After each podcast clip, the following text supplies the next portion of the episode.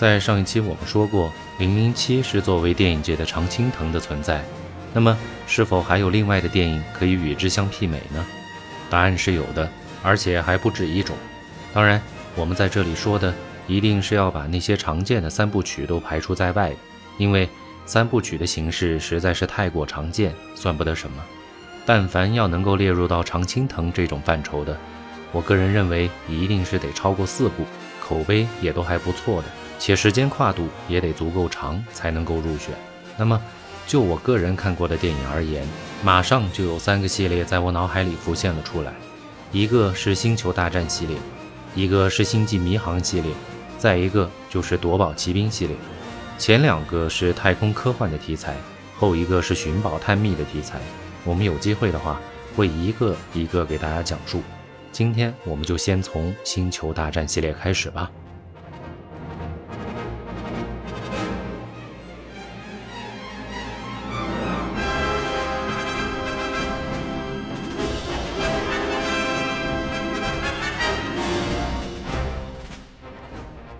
星球大战》的第一部上映于1977年，但事实上，早在1973年，乔治·卢卡斯就已经完成了剧本的创作。那个时候，没有一家电影公司愿意承接这部电影，因为就当时的技术而言，剧本中所希望呈现出来的特效简直就是个天方夜谭。要知道，1970年代的电脑都才刚刚从晶体管时代跨越到了集成电路时代，体积巨大的同时，也只能负责一些实际的运算。更别提现在电脑当中的操作系统或者图形界面了。但卢卡斯没有放弃，经过努力的游说，终于在二十世纪福克斯公司那里拿到了八百万美元的投资。从完成剧本到开始找投资，到真的拿到款项，卢卡斯足足花了一年的功夫。一九七五年的夏天，拿到钱的卢卡斯并没有着急开拍，而是做了两件事儿：一件是把自己原本已经完成的剧本做了大幅的修改。舍弃了前二十多页，因为当初的故事这点钱根本不够拍。虽然最后投资追加到了一千三百万，但电影的时长也不允许。卢卡斯索性将故事修改成了三段，这也才有了后面的两部电影。但这一改动风险极大，因为如果第一部失败的话，后面的电影投资方是一定不会接着花钱的。这样一来，观众就无法看到完整的故事。不过，卢卡斯觉得。如果第一部都失败的话，那么谁还会在乎后面两部想要讲什么呢？于是剧本一分为三，就这么敲定下来了。至于删减掉的前二十页，卢卡斯也绝没有丢弃，而是在二十年之后，让他们成为了三部前传电影的核心。第二件事，则是召集了一帮志同道合的年轻人，成立了工业光魔电影特效公司。既然没有现成的公司能够帮他们做特效，那么他们就决定自己来研究如何做特效。卢卡斯为工业光魔团队找来的人当中，有搞建筑的，有做模型的，有玩机械设计的，但唯独没有电影行业的。最接近的，可能也就是几个从事电视广告制作的人。但就是这样一群没有电影制作经验的人聚在了一起，摆脱了当时电影人的思维束缚，奇思妙想不断。在没有电脑特效的帮助下，通过了大量的模型和布景，再加上实际制作出来的各种机械装置，完美呈现出来了一个未来的科幻世界。就算是今天来看这部电影，也不会觉得有太多的问题。至少我个人看下来的感受是，除了射出去的激光比较假之外，其他根本看不出任何破绽。当然，人物的造型毕竟还是上个世纪七十年代的样子，其他什么都好。两年之后。片子如期上映，在当时的美国制造了万人空巷的场景，大量的星战 cosplay 也成为了继动画版超人等超级英雄之后又一种流行的主题。卢卡斯也如释重负，自己的努力并没有白费，投资方也迅速签下了后面的两部作品，并希望能够尽快拍摄并上映，让热度能够持续。但卢卡斯有着自己的计划，对质量要求极高，所以。在六年当中，观众才陆续看到了两部《星战》的后续作品。不过，严格来说，卢卡斯也并不是把全部的精力都花在了《星战》上，而是又有了新的想法。他看到了主演之一哈里森·福特拥有的良好潜质，打算精心为他量身定制一部电影。于是，《夺宝奇兵》就浮现在他的脑海里了。这一次，卢卡斯并没有亲自导演，而是将剧本交给了斯皮尔伯格，再由斯皮尔伯格找到派拉蒙公司来投资。这样的话，卢卡斯就不会精力太过分散。他把剧本写完之后，就可以全身心地投入到《星战》的后续拍摄和制作上来。当然，他的工业光魔公司就忙得不可开交了，因为要同时制作《星战》的第三部和《夺宝奇兵》的第一部特效。不过，这几部电影之后，工业光魔的制作能力就成为了好莱坞的标杆。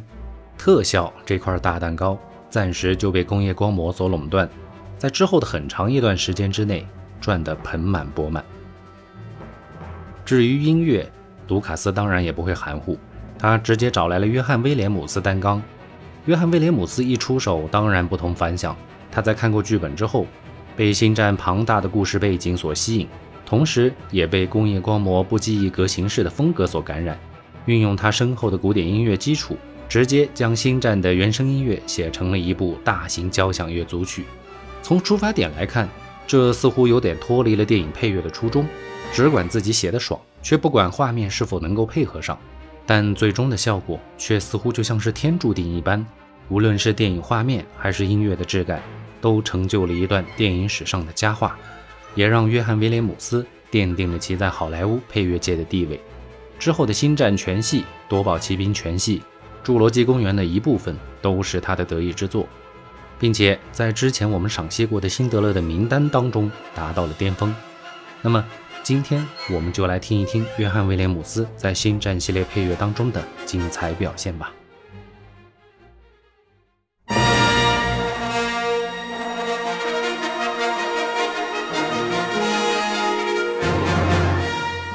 《星球大战》这个系列从1977年到现在，一共拍摄了共十一部电影，其中的正传三部，前后传各三部，还有两部外传。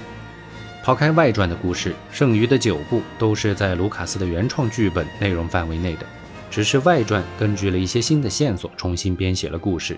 但这十一部电影无一例外的都是使用了统一的片头和音乐来作为开篇，以表示自己的正统性。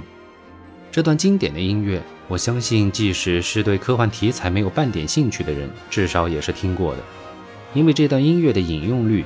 绝不输于我之前讲过的任何著名的原声音乐的引用率。曲子开篇就是一组震撼的管弦乐互相叠加，外加军鼓和定音鼓的配合，营造了一股前所未有的气势磅礴之感，将宇宙的浩瀚无垠塑造得淋漓尽致。此曲采用了进行曲的风格来写就，编曲上也极度成熟。从1977年至今，每一部电影都没有做过任何配器上的修改，在结尾处。用弦乐做了一个柔和的波浪形过渡，顺势就可以引出每一部电影的音乐主题。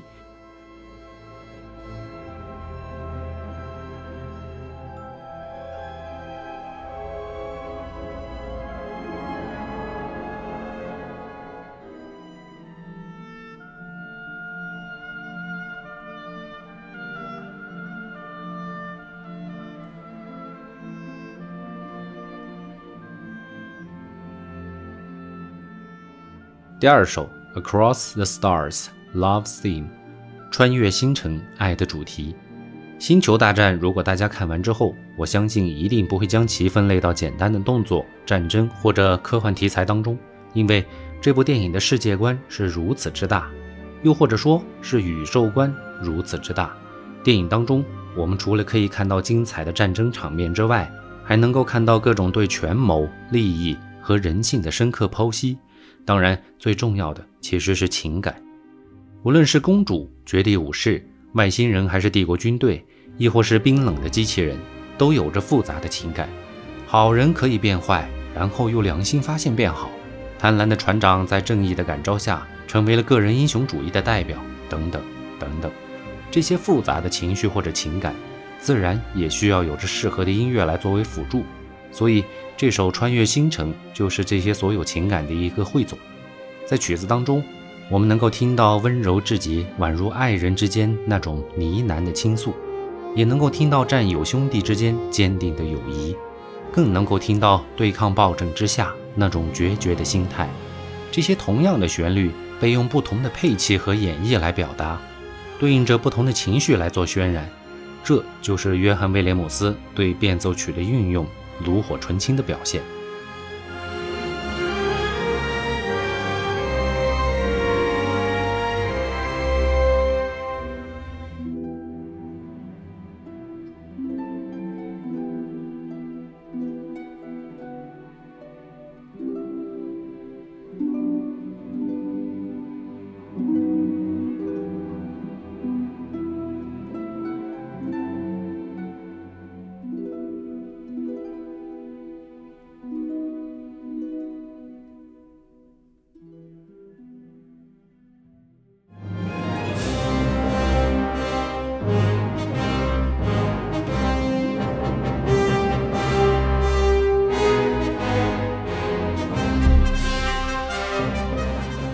第三首前传第二部的片尾曲。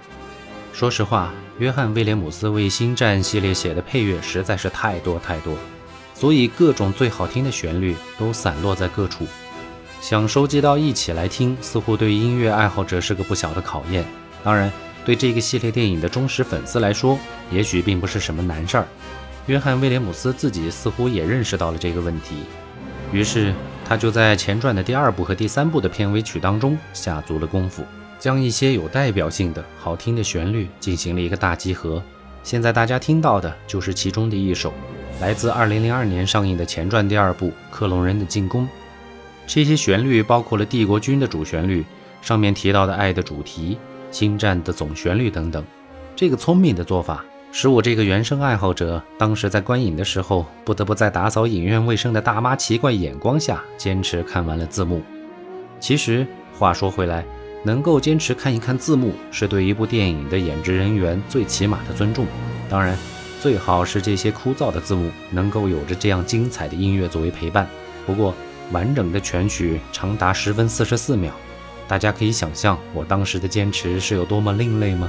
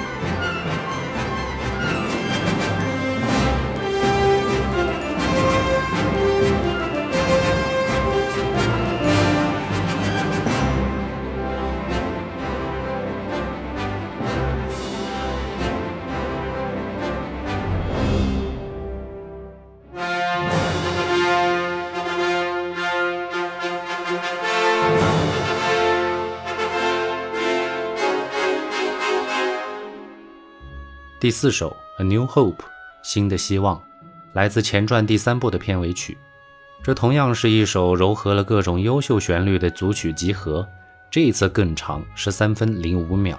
我们不可能给大家全部赏析，所以每一首曲子我都做过一定的剪辑，方便大家能够听到最精华的部分。如果有希望听原版的朋友，我会在节目的最后提到专辑的信息，大家可以自行搜索欣赏即可。我选曲的部分主要糅合了公主莱拉的主题以及绝地武士的主题，以变奏曲的方式来呈现。整体和片头主题一样，是进行曲的风格，情绪激昂，并在曲中之前用弦乐勾勒出了一丝扣人心弦的感觉。随后用低音鼓加全面的铺陈，营造出了一种产生希望的感觉，让听者热血沸腾，算得上一首点题非常成功的佳作。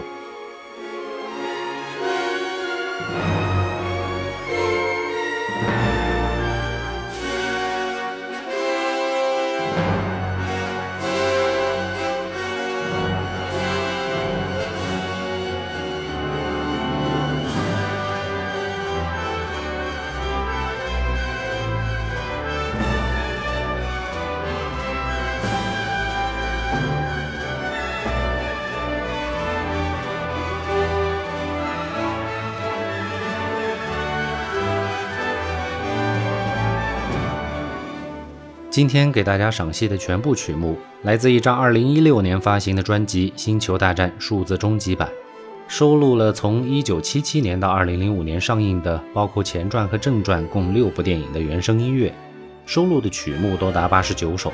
所以今天给大家讲的四首曲子，真可谓是专辑当中的九牛一毛。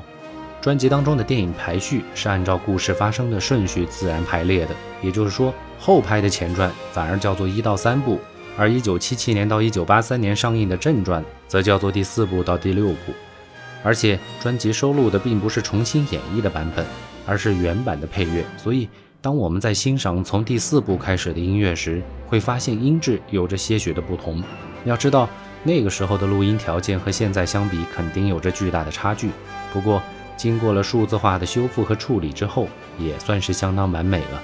但和专辑当中的前三部的音质相比，还是不可同日而语。星球大战这个系列和零零七一样，可以算是电影史上的常青藤。目前的东家已经从二十世纪福克斯公司转到了迪士尼旗下。迪士尼为这个系列拍的三部后传和两部外传，口碑也相当不错。不知道今后是否还能看到这个系列长长久久地走下去？如果可以的话，我相信我依然会是那些忠心不二的粉丝之一。毕竟这个系列有着太多不可磨灭的记忆和现象级潮流的引领。如果这样的系列都将成为历史的话，那些动不动就拍续集的电影又有何颜面继续下去呢？好了，我们今天的赏析就先到这儿吧，下周见。